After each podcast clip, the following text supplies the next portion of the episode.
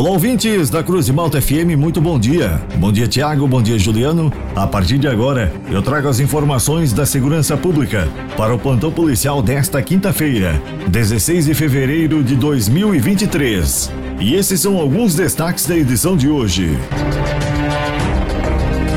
Trabalhador sofre queda de altura de 6 metros em Criciúma.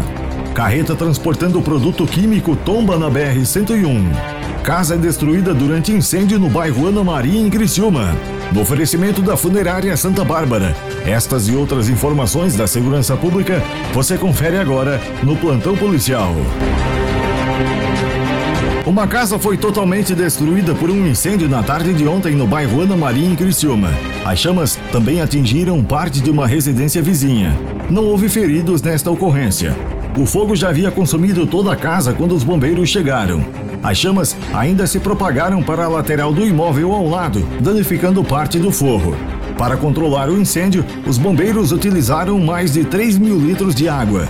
O proprietário da casa destruída pelo fogo teve um mal súbito e também precisou ser encaminhado para a unidade de pronto atendimento para receber atendimento médico. Uma carreta transportando cerca de 29 mil litros de peróxido de hidrogênio tombou na BR-101, na costa da Lagoa em Jaguaruna, no dia de ontem. O motorista teve ferimentos na face e foi encaminhado ao hospital pela equipe da CCR Via Costeira. Os bombeiros analisaram o tanque e verificaram um pequeno vazamento em uma das escotilhas, que foi contido com recipiente para o produto não entrar em contato com o solo.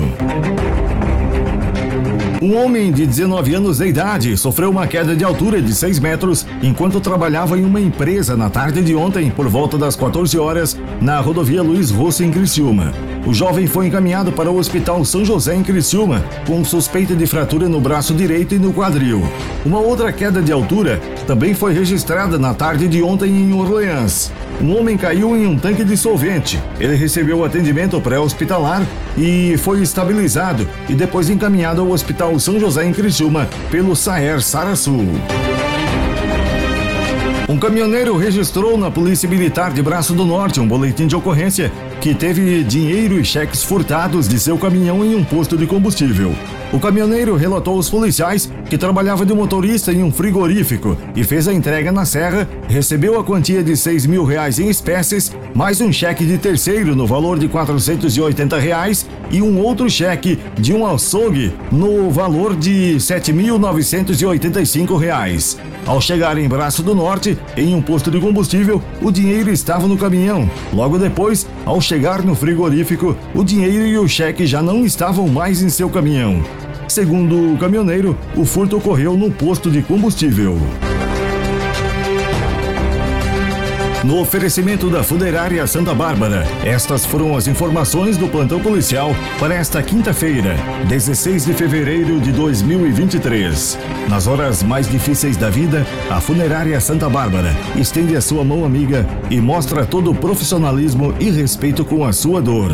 Funerária Santa Bárbara. Serviços funerários com respeito e responsabilidade.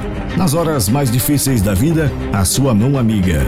O plantão policial está de volta amanhã, aqui no jornalismo da Cruz de Malta FM. Continue sintonizados com a gente. Aqui na Cruz de Malta tem música e informação.